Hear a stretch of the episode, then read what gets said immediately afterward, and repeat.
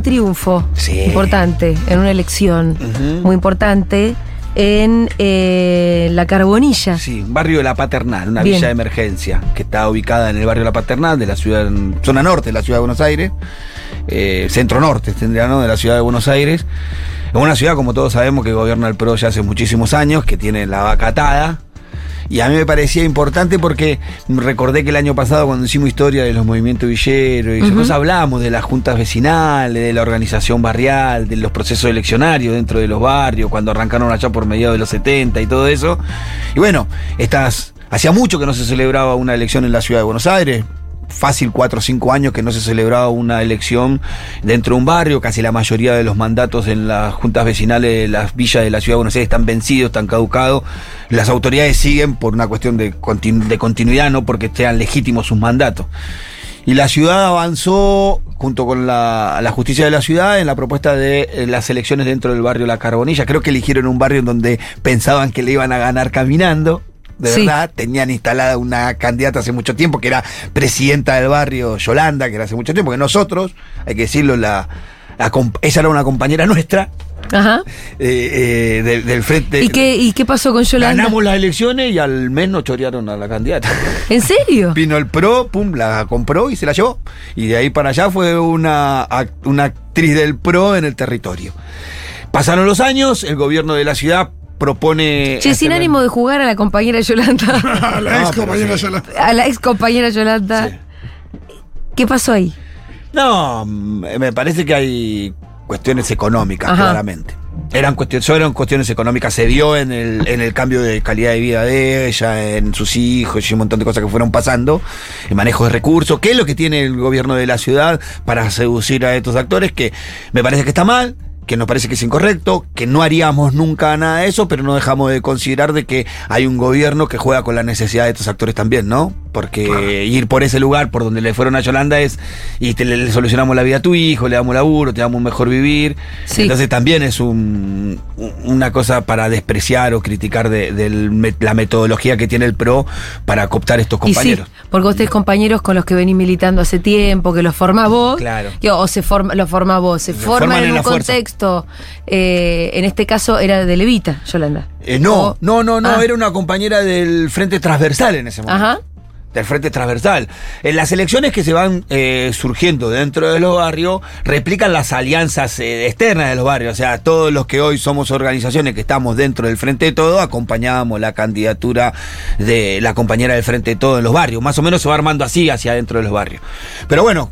eh, el gobierno de la ciudad eh, y la justicia designó que se avanzara con las elecciones del barrio Carbonilla. Hace un tiempo empezamos a charlar la posibilidad de que una compañera nuestra que eh, tiene mucha historia en el barrio, eh, que se llama Mirta, que Sí. sea candidata y ahí arrancó un camino hermoso y hoy me parecía pertinente en una columna como la nuestra que poder hacer notorio este gran triunfo y poder conocer a la nueva presidenta del barrio Carbonilla que es Mirta que está con nosotros. Está acá Mirta Tornelo. ¿Cómo estás, Mirta? Sí, cerquita. Flamante coordinadora de la Junta Vecinal Sí, de la. Carbonilla. La Presi, vamos a decirle, porque le quieren bajar el precio con la coordinadora. Ah, la ok. Presi. La- se dice presidenta. La presidenta del barrio, sí. Y también estamos con Pablo, que Con es Pablo. responsable de la Comuna 15 de Levita, ¿no es cierto? ¿Qué tal, Pablo? Muy bien, acá estamos. Bueno, ¿cómo fue todo? ¿Cómo fue ganar ahí, Mirta? Porque la verdad no hay muchos lugares de la ciudad de Buenos Aires donde se le gane al PRO. Y fue primero una campaña, nosotros transparente, como se dice, limpia, Sí. Pero ellos bajaban con muchos recursos, mentira para nuestros vecinos, parche, luminarias, eh, un montón de cosas que porque estaban en campaña lo hacían y hace ocho años que están en el, estábamos en el barrio eh, con este mandato de que teníamos anterior la Junta Vecinal y nunca se pudo hacer nada. Y justamente ahora que estábamos en elecciones, vinieron con aguas, con luces. Eh, Pero ¿cómo aguas y luces? ¿En, de qué, ¿En qué forma? y pues ponían foco donde no había Ah. luz, ponían y vienen con la cisterna a cargarte los tanques de agua, pero no una solución Sí. con una red de agua segura para nuestro vecino del barrio, eso no existe ahí. Claro. Aclarar que Barrio La Carbonilla, que vive en el centro norte de la ciudad de Buenos Aires, en el año 2023 no tiene acceso al agua potable como debería o como cualquier otro vecino de la O ciudad. sea, hay agua corriente, pero no es potable. no, no hay agua corriente. ¿No tenés te- agua corriente? No, no. Hay ponerle dos bocas, tres en el barrio, en el barrio y no da basta todo el barrio. Yo, perdón, que eh, pre- pregunte y repregunte sí. desde mi lugar de absoluto privilegio. ¿Esto quiere decir que vos para lavarte las manos a la mañana tenés que ir con un balde hasta un lugar? Ah, Claro, una canilla colectiva. Una, una canilla colectiva porque de la canilla del agua no, de la que tiene que salir, no sale porque no tiene presión. No hay agua. Pero claro, en tu casa vos tenés una canilla, Sí, pero, o sea, pero no sale agua. No sale el agua. No sale agua.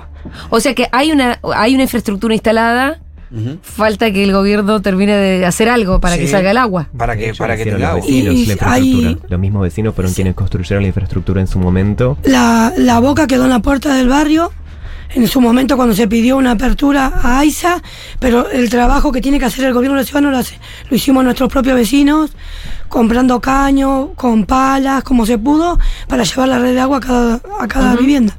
Y aún Pero así esa agua red, de agua, esa red de agua igual no funciona. No funciona. Pues no se lo perdió la española de las redes sociales. Claro, sí, sí, sí. Y bueno, y ahí con el esfuerzo de los vecinos, eh, es eh, cómo se resuelven todas las cosas. No es algo particular de la Carbonilla, también decirlo. En Villa 20 tenés la manzana 30, la manzana 29, la manzana 28 y 27 que no tienen agua. Eso te iba a preguntar, ¿cuántos barrios todavía quedan sin agua en la Y, ciudad de Buenos eh, mira, la 31 tenemos un sector con problemas. La- lo particular es que en los barrios en donde se hicieron obras de urbanización empezaron a haber problemas de agua. En la Villa 20 específicamente porque desviaron la corriente de agua hacia los edificios nuevos que construyeron y dejaron al barrio viejo sin agua. En la 31 más o menos por lo mismo. La Carbonilla arrastra problemas de, de agua de históricos. El Playón de Fraga también, tiene un sector que sí, tiene claro. problemas de agua. No, la mayoría de los barrios populares por zonas tienen problemas de agua. Eso. Bueno, entonces llegaron y pusieron luces, casi de colores te podían poner la Sí, lucecita. de colores. Lucecita, eh, trajeron agua, pero en los camiones. En los camiones, por ejemplo, venían 6, 7 camiones por día, el día domingo las lesiones y hoy no hay agua en el barrio. Los vecinos están, estaban llamando al, al número de reclamo de la UGI y no hay agua. Un camión para abastecer dos o tres manzanas no es justo. Claro. No hay Además. Bueno, ya, ah, o sea, creo que también responde al resultado electoral del fin de semana. Y sí. Porque si el sábado había ocho camiones en un día y de repente hoy, cuando el resultado. Bueno, un poco, un poco la lógica del macrismo, viste que cuando la, vot- la gente vota en contra se enoja con la gente Sí, y la castiga. sí, exacto. Bueno, así un poco más o menos. Castigados ahora. Ahora no tienen agua. ¿Y cómo fue la campaña, Mirta? La campaña fue, eh, eh, nosotros somos una lista de unidad Sí. con varias organizaciones. Eh, nosotros hicimos una campaña limpia, llegamos al vecino no prometiéndole cosas como ellos que prometían internet, iluminaria, un montón de cosas, transformador, que transformador no hay para el barrio que hace un montón de tiempo que venimos sufriendo.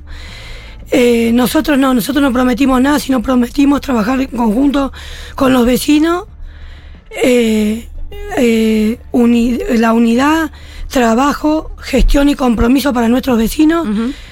Eh, fue limpia nuestra campaña, pero bueno, sufrimos vandalismo de rotura de carteles. Ah, sí. Sí, scratch el día domingo afuera de mi casa. Contale, contale eso que fue tremendo. Fueron a gritarme eh, los del PRO, digamos, sus militantes a gritarme chorra. ¿Y los militantes del PRO son del barrio? Son del o, barrio. o entra gente que por ahí no, de afuera? hay gente de afuera, mucha gente de Sí. afuera. Y hay gente del barrio también. Sí, también apareció la famosa popular que tienen ellos.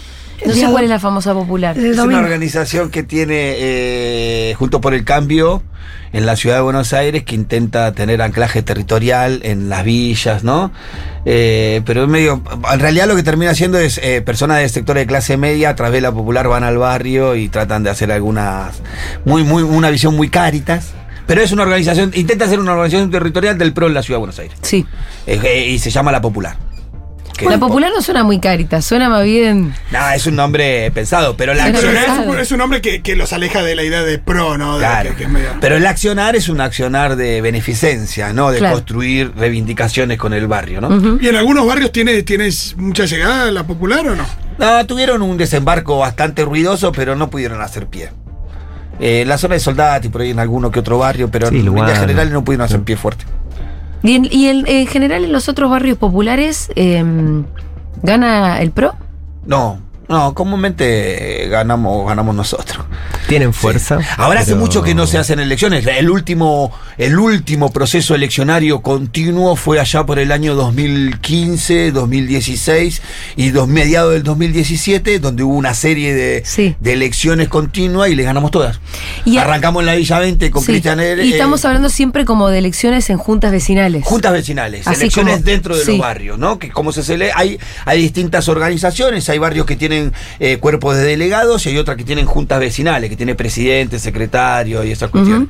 Entonces se van organizando en funciones de, de- de esas organizaciones o de esa lógica que tiene el barrio las, las distintas elecciones. ¿Y la participación es, es grande? Digo, ¿es es representativa? ¿Participa mucha gente, no tanta? En esta como. ¿Cuánta votar, gente vota, por ejemplo? Eh, eh, al electo para votar había 1.640 personas, Ujú. cuales de muchos vecinos que no estaban en el padrón, no sabemos por qué. Lo, fuimos a empadronarlo con el IBC, no, con la Defensoría y el juzgado, Ajá. pero no estaban en el padrón. Y de esos mil y pico que estaban habilitados para votar, ¿cuántos votaron? Y más de 800 más o Sí, menos. cerca de 800. ¿Y qué es? 800. ¿70%? Sí. ¿En un barrio de cuánta gente? Sí. Más o menos. Y de algo de 15.000 familias más o menos. Ah, no. Bastante. Bastante. Bastante mucha de la gente del barrio sabía que estábamos en elecciones, pero estaba muy enojado porque por el tema de que hace mucho tiempo que vivimos sufriendo del agua, de Sí, la luz sí. y bueno, la mitad decidió votar y la otra mitad eh, no se presentó, pero igual. Bueno. Eh, igual sí, cap- no, no sé, por lo general si es como menos participación de lo que hay en general sí. en estas elecciones. Sí. Si está por abajo del promedio, tal vez es una señal de un descontento. Sí. Que tal vez vayamos, de- vayamos a ir descubriendo en las próximas No, y elecciones. también con, con este calor y todas las carencias que estabas mencionando, por supuesto que son razones para ir a votar, pero también son razones para quedarte en tu para casa. no votar. Sí. Sí, después me parece que hay un, un laburo que hacer, como bien dice Mirta. Eh, El vecino también se puede sentir descontento en cuanto a la gestión de la junta Sí. vecinal anterior, an- ante la no resolución de sus problemas. Entonces, ¿qué motivación tenés para ir a votar cuando entendés que eso tampoco sirve de mucho? No termina siendo nada. Entonces, por ahí- eso sí, me parece que se construye. Tenemos ejemplos. Tenemos a Néstor que sacó menos votos que desocupado y de ahí construyó un mundo. Así que Mirta, creemos que vos también lo puedes. Mirta, te acaban de poner la vara de Néstor. ¿Cuáles son los planes, Mirta? O sea, ¿y, y qué, es lo que, qué es lo que se puede hacer desde una junta vecinal? En una junta vecinal se puede pelearse al gobierno de la ciudad los derechos que tenemos que tener como ciudadanos en la ciudad. Que digamos que estamos en una ciudad que tiene que ser igualitativa para todos y estamos adentro de otra ciudad. Digamos, como que estamos excluidos de la ciudad, ¿no? No tenemos urbanización, no tenemos nada y estamos adentro de la ciudad. Sí, sin duda. Es, una figura institucional Eso te iba a decir, reconocida. co- sí. sí, reconocida por el gobierno de la ciudad de hace muchos años. Desde cuando el gobierno de la ciudad todavía era municipalidad. Desde ahí hay un dictamen y una ordenanza interna del gobierno de la ciudad, de la municipalidad de la ciudad de Buenos Aires en ese momento, y ahora del gobierno de la ciudad, en darle un lugar institucional a los presidentes de los barrios. Es más, deberían tener un área gubernamental, que en algún momento lo tuvo la coordinadora de Villa, desde donde se proponía y ejecutaban políticas públicas. Pero bueno, eso se desmanteló. Claro, ¿cómo es hoy la, la articulación o el diálogo con el gobierno de la ciudad? O sea, ¿con qué sector? ¿Con- cómo, cómo funciona? Eh, yo voy a saberlo eso ahora. Claro, porque vos ahora Eso, voy a "Ah, saberlo ahora. tengo que-". Eso lo voy a saber ahora porque eso lo manejaban ellos. Digamos, nosotros nunca teníamos acceso a saber qué pasaba ahí porque se juntaban ellos, hacían lo que querían. Entonces ahora nosotros queremos cambiar las cosas. Queremos cambiar las cosas en el barrio y bueno, y vamos a apuntar hasta donde tenemos que ir, hacia el gobierno de la ciudad, ¿no? Es mucha la información porque estamos hablando de conocer verdaderamente cuál es el presupuesto que destina la ciudad al mantenimiento eléctrico del barrio, por ejemplo. Claro. Que a- a- esa plata se ejecuta verdaderamente en el barrio o hay algunos sinvergüenzas que hacen de eso negocios propios. Sí, lo importante de la No. transparencia también a la Eh. hora de, de- de- de que el barrio sepa bien cu- cuáles son Claro, esos y ahora el, el gobierno tiene la obligación de abrir esa co- cosa que antes era no lo tenía y era imposible llegar a esa información. Claro. Mirta nunca iba a saber si no era, si no ganaba esta elección cuánto el gobierno tiene de presupuesto para su barrio. Porque esa es una información que el gobierno retasea a propósito, porque después ¿qué pasa? Esos fondos, una partecita chiquita va a mejorar la vida del, del referente del PRO en el barrio y su entorno, Sí. y el resto se la quedan ellos. Sí, sí, sí. Es la verdad, el resto se la queda el funcionario de turno. ¿Me entendés? Entonces ahí esa es la realidad que pasa en los barrios. La, se chorean la plata de la villa, le dan un poquito a su referente, lo hacen vivir un poquito mejor. El referente se cree que este- con eso está bien y se están choreando un una porción inmensa de los recursos que deberían resolver la vida cotidiana de la gente que Sí, vive ahí. es una olla a presión porque el referente, al final, el trabajo del referente anterior es, bueno, tratar de manejar las expectativas de la gente, bajarle las expectativas, Claro. contener, pero no deja de ser una olla a presión. Sí, Y ni siquiera para llevársela a él, a eso es lo que digo. Claro. Le dan una partecita y se la llevan los sinvergüenza que son funcionarios de o los que lo rodean toda esta cosa. Qué loco porque es una dinámica que muchas veces se le achaca al peronismo. Sí, no. Digo, La clientelar. la idea de- del, del clientelismo, ¿no? Sí es la lógica punteril de los 90. ¿No? Una pata en el barrio, que no te discuta la política, que no tenga ambiciones, que no te construya en contra. Y, que, y, y la contenés de cualquier Listo. manera con un poquito. Es eso, le das un poco de recursos. Es, es la, la continuidad de la lógica punteril de los 90. Mirta, ¿cuál es el sueño para el barrio? Eh, ¿El agua corriente? El transformador del sector 3. ¿El transformador? ¿Qué quiere decir el transformador? Eh, el barrio tiene dos transformadores, un grande y un chico. ¿Eso para la luz? Eso para la luz, lo que alimenta al barrio. Sí. Hay una parte del sector 3 que es la que más casa tiene, falta un transformador. Y eso que la gente tiene menos luz, se corta todo el tiempo. no ¿cómo? hay luz. Todo el tiempo se, Se corta. baja. Permanentemente Hay se un, corta. hay, un, hay un sector grande del barrio donde... Los transformadores te permiten amplificar la, la- la- la- la energía, ¿no? Para poder darle al barrio. Necesitas, con esa que amplifican estos dos transformadores, alcanza para, para todas las manzanas menos uno, el sector 3. ¿Y qué se quedan sin luz? No, no, le das y lo que termina pasando, vos le das de uno de estos transformadores y baja la tensión general del barrio. Ah, hay poquito. La distribuís más y entonces te baja la tensión de todo el barrio. El transformador permite equilibrar. No, pero es jodido porque te quema Sí. la ladera. O sea, vos de repente cosas. te das cuenta Sí, que la ladera labura en vacío, labura Sí. en flojo, te quema la televisión, te quema todo. No, sí, sí. No llega, no llega la luz a 220, 180, un poquito menos. Claro. Y, y además es, esos, esas variaciones son peligrosas. Entonces la solución sería un transformador. El agua, el transformador, ¿qué más? La urbanización del barrio. La urbanización también. ¿Y la urbanización qué, qué implica en definitiva, además de este- estas cosas? Y la urbanización Cloacas. implica cloaca, tener una buena luz, eh, que se haga apertura de calle, un buen vivir para nuestros vecinos. Eh, por ejemplo, nosotros en el barrio no entra una ambulancia. Tiene que salir con el que se lastima a la calle. ¿La ambulancia no entra porque no pasa o porque no quiere entrar? Supuestamente dice porque es zona peligrosa y si no está la policía ellos no entran. Así que el que, que se lastimó, se enfermó, o si muere alguien tiene que sacarlo a la puerta. Y dentro del barrio no hay una salita de primeros No. auxilios. No. Podría Esto- haber eso también. Las promotoras, las promotoras de salud de todos los movimientos estamos en el barrio, somos las que los encargamos, si el vecino está enfermo, lo que los encargamos de la pandemia somos nosotros. Hay un CESAC que trabaja como- bien, o sea, un Mm. CESAC cerca que se articula bastante con Sí, el barrio, sí, pero sí. dentro del barrio está, se apoya No, no. mucho en las promotoras. No, no, el hace mucho CESA sí trabajo. está, no voy a decir que no, Pero está fuera del está barrio. fuera del barrio, pero cuando las emergencias son a la noche, ¿quién está? Exactamente. Estamos solos. Claro. Las promotoras son compañeras del barrio, son, Son militantes que fueron a capacitaciones Ah. en materia de salud, participaron de esos eventos porque le interesaba, porque le gustaba, porque Sí. tenían declaración y después se convirtieron en promotoras de salud del barrio. No le pagan ningún sueldo para hacer lo que hacen ni siquiera. No. Y entonces van y son las que las que terminan organizando la cuestión de salud dentro del barrio. Claro, y acá y el Pito ya, ya nos contó más de una vez que eh, no hay un plan concreto que explique por qué un barrio se urbaniza antes que otro No. y por qué eh, y nadie, ningún barrio sabe por qué le habría ¿Cuándo tocar le va a ni cuándo tocar? le puede No. tocar, ¿no? No, lo que, que es es- algo que le serviría mucho a los barrios para organizarse. Sí tengo que reconocer que el gobierno de la Reta, a diferencia de otros gobiernos, eh, encaró obras de infraestructura dentro de los barrios. En algunas mejores, otras peor, con mejores o distintos resultados. Eso es una realidad y hay que reconocerla. No hubo otro jefe de gobierno en la actualidad o del corto plazo que haya encarado pseudo urbanización del barrio. Después podemos criticar esas soluciones. El problema que tenemos es que no es un plan integral de la ciudad de Buenos Aires, que no tiene una inversión, porque un plan integral sería un plan con plazos, determinado, con una inversión sostenida durante todos los años, y eso no está en la ciudad. Lo que termina pasando es que está a la benevolencia del, del- del funcionario de turno, a la discrecionalidad de ese funcionario. Entonces, ¿qué le pasa a los barrios que no estamos en proceso de urbanización?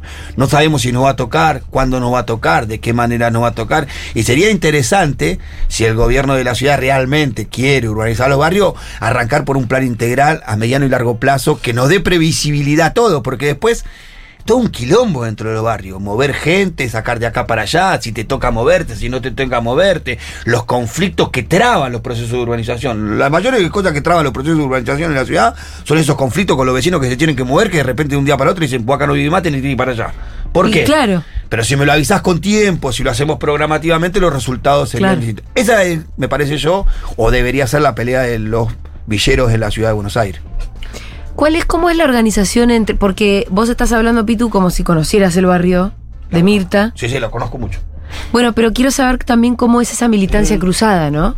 Mirta, vos conoces otros barrios. Digo, ¿se milita en el propio barrio? ¿Hay referentes que militan en más barrios? ¿Cómo te conoces con, con los otros compañeros de otros barrios? Porque además, evidentemente, es toda organización, la verdad. Sí, conozco muchos barrios porque hace un tiempo había una mesa que se juntaban delegados, parte de la comisión, a discutir, a discutir problemáticas de los barrios, así que sí. Y casi, todos los barrios que los juntamos, eh, estamos pasando casi lo mismo. Y también es bueno, también de- estuvimos leyendo también cosas de la Villa 20, Sí. de Fraga, cómo fue su urbanización. Entonces nosotros lo, mucho estudiamos todo eso para el día de mañana cuando nos toque a nosotros para saber qué va a pasar con Claro, nosotros. saber cómo va a ser. ¿Cómo va a ser? Y viene de- para la, para la. Está muy orgulloso, Pitu. ¿Vienen de otros barrios a ayudarte en la elección? Sí, sí, sí, vinieron Sí. muchos compañeros de otros barrios. Sí, sí, de todas las comunas. Y en la elección hay que hacer puerta a puerta. Mira, se emociona, se largó a llorar el Pitu. que dice. eh, ¿Cómo es Mirta? ¿Es puerta a puerta? ¿Cómo hace para hablar con toda la gente? O- Hicimos un... ¿Cómo te un convertiste vos en referencia del barrio? Yo hace más o menos desde el 2001 que vivo en el barrio. Eh, me acuerdo que un día se había inundado el barrio, Sí. hicimos una olla con unas mamás y después empezamos ahí a hacer la olla, hacer la olla y bueno, y después me empezó como a gustar más esto de, de ayudar al barrio y desde ahí no paré. ¿Y, y de ahí un comedor también tenés? Sí, tenemos dos merenderos y dos comedores. Y al mismo tiempo vos tenés tu familia. Tengo mi familia. ¿A qué te dedicas? Contale, Mirta. Tengo una cooperativa de reciclado Ajá. con más o menos 60 compañeros. Ah, wow. A la mierda. Eh, trabajamos ahí. Esa es nuestra casa. ¿Con quién trabajas? Co- Contale, porque Eh. ellos son, tienen que ver con, con Reciclar Sur. Con Reciclar Sur. Muy bien. Ellos fueron el primer Pero- punto de acopio que Sí. creó Reciclar Sur en un barrio, fue Ajá. con Mirta, que rompió todas las expectativas. ¿Te acuerdas que yo te contaba que entonces yo... buscan plástico ustedes, Mirta. Sí, plástico. Claro. Yo ya sé todo de Sí, sí, reciclaje. sí, Sí, sí, sí. sí, sí, sí. No, no, a nosotros, eh, eh, me acuerdo que fuimos a ver la Mirta, ¿no? Armamos la charla de capacitación en el barrio, cómo seleccionar, todo. dijimos, bueno, ponerle que, no me acuerdo el número, ponemos calculamos, bueno, por ahí nos traen 100 kilos por, Sí. por semana. No me acuerdo exacto los números, fue algo así, ¿viste? Sí. Subestimaste el número que Claro, te trajo y- Mirta. Y esos 100 fueron 600. Ah, por mirá. semana. Nos obligaron a, a cambiar. ¿Te acordás del primer problema de cambiar Sí. de galpón? Todo culpa Mirta. Nos volvió- nos- nos- la capacidad de recolección que tenía eh, Mirta y su grupo hizo que nosotros tuviéramos que cambiar de galpón. Mirta, y eso porque hay mucha gente, por un lado, a la que le está faltando laburo, otros laburos, ¿no? Y, al Y, gente también que se sabe organizar. Sí, al laburo siempre lo, lo generamos nosotros. Sí. La materia prima está en la calle. Claro. Es el plástico que tiran hoy nuestros vecinos porteños de la ciudad. Nosotros lo recuperamos, se selecciona y se vuelve a reusar de vuelta. Claro. Eh, y y los el- toda la gente de la, de la cooperadora sale a buscar por el barrio o Ha- Hacemos, prim- Bien, ha- van por hacemos, todo, hacemos todo el barrio Sí. y agarramos manzanas fuera del barrio. Ya dejamos las bolsitas, hablamos con restaurantes, con vecinos, ya los Ah, está bien. Y así lo juntamos. Otra parte de las chicas se quedan a, a- a lo que es la separación. La separación de los plásticos, Sí. limpieza. Esa parte la hacen más las chicas. Es la separación. Sí, es por, cuando uno habla con ustedes es cuando dice hay que separar la basura en la casa, ¿no? Sí, Es importante. Sí. Sí, sí, eso están nuestras promotoras. Tenemos un cuerpo de promotoras Ajá. que se acercan a los vecinos. Nosotros no tenemos bolsitas como del gobierno, Sí. sino simplemente vamos ahí. Quiero decirles que hizo un gestito como de bolsita, todo eso. Claro, nosotros Eh, vamos, le golpeamos la puerta, le, sí. le- Y le explican a le separar. explicamos y bueno, y lo separan en caja, en bolsa. ¿Y adentro del barrio la gente separa la basura? Sí, separan. Adentro del barrio sí. Sí, sí, sí, separan.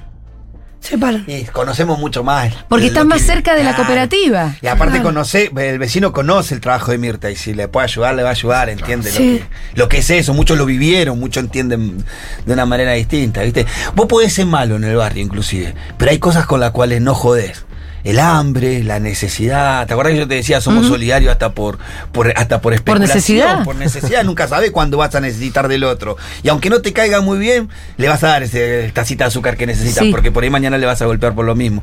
Entonces, uno puede ser malo, pero hay cosas que como vivió entiende de una manera distinta. Y vos siempre cuando explicás eso de las formas de supervivencia cuando- en la pobreza es la organización. Eh, no hay manera. Bueno, Mirta sabe de eso. Sí. Sabe mucho de Lo de- que de se cosas. estira, un presupuesto, cuando tenés una olla. No, y lo que, lo que- gratificar lo que digo siempre, la, la entereza de la mujer. Mm. La mujer tiene como una, una entereza distinta, loco, distinta. Sabés que yo estoy seguro que muchos vivieron eso que vivió Mirta en el 2001. Muchos hombres. Y que eso la mayoría se, se volcó a alguna adicción, se deprimió, se encerró en su casa, Sí. se convirtió en una carga para su propia familia. Sí, y sí. la mujer de Zacate fue la que cortó cuatro leñas, prendió el fuego, paró la olla y dijo, acá no le voy a comer lo mío, sino a todos los que están acá. Claro, Una locura. totalmente. Creo que en los barrios se ve mucho eso, ¿eh? Mirta, y cuando vos, eh, nada, escuchás hablar de la ciudad, candidatos, digo, de los diferentes, de los diferentes espacios, ahora que no sé, se vienen elecciones y demás, eh, ¿qué, qué, qué sentís? ¿Sentís que, te- que, que alguno te representa, pues seguramente alguno te represente más que otro, pero en términos de, ¿se habla de las cosas que realmente importan para la ciudad o hay una cosa ahí como demasiado, que a veces nos parece, ¿no? Como demasiado superficial en, en- en cuáles son los problemas que tiene la ciudad? Y todavía no vi los candidatos porque si veo, muchos no prometen muchas cosas. Por eso, pero históricamente, porque a veces se siente que ni siquiera hablan de los problemas reales de la ciudad. Hablan de una parte de la ciudad, no hablan de toda la ciudad. Bueno, el único que, el único que por ahí espacio político históricamente en la ciudad de Buenos Aires recogió reivindicaciones de los barrios, eh, eh, los barrios populares es el Frente de Todo, eh, Frente para la Victoria antes. Nosotros hemos participado de la confección de plataformas de campaña, muchas veces nos han dicho, che, cuáles son los tres problemas más importantes de las villas para poner y si vos ves las plataformas de campaña de tanto el Frente de Todo como el Frente para la Victoria de la ciudad, siempre contienen algún contenido de, de- de las villas. Es más, eh, la última lo hemos criticado mucho a, a, mm, Recalde, me acuerdo, porque lo tenía en la plataforma, no lo decía. Entonces ya no, no vale que esté la plataforma y que no lo diga, decilo. si no, no tiene gracia, pero lo dijo. Es muy loco porque decís por ahí, por ahí la ciudad es piantavotos hablar de. Bueno, es muy, era un poco eso. no, es muy loco. Por eso Pero lo apretábamos un poquito de decir, decilo. Pero sí, porque a veces también el porteño. Pero ¿sabés quién rompió eso, Fito? El PRO.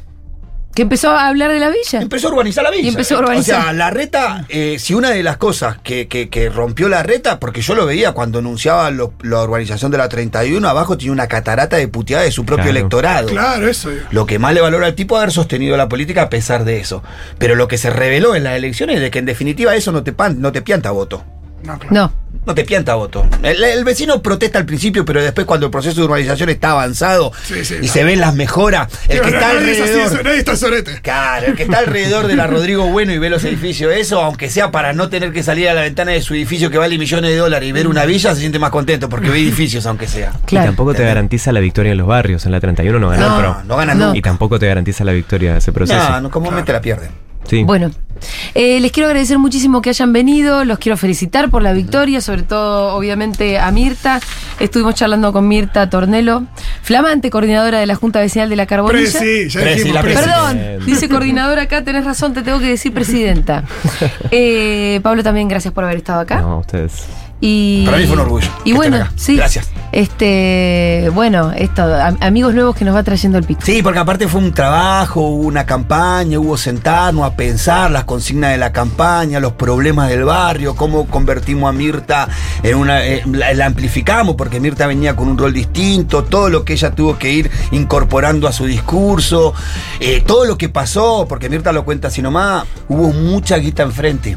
Como pocas veces vi en un barrio tanta guita puesta Sí. enfrente, el PRO quería ganar y mostrar que podía ganar en una villa. Y contra esa guita lo único que nosotros teníamos era militancia. Era Mirta como nuestra cara y el golpear puerta por puerta y hacerle ver al vecino cuál era sus mentiras.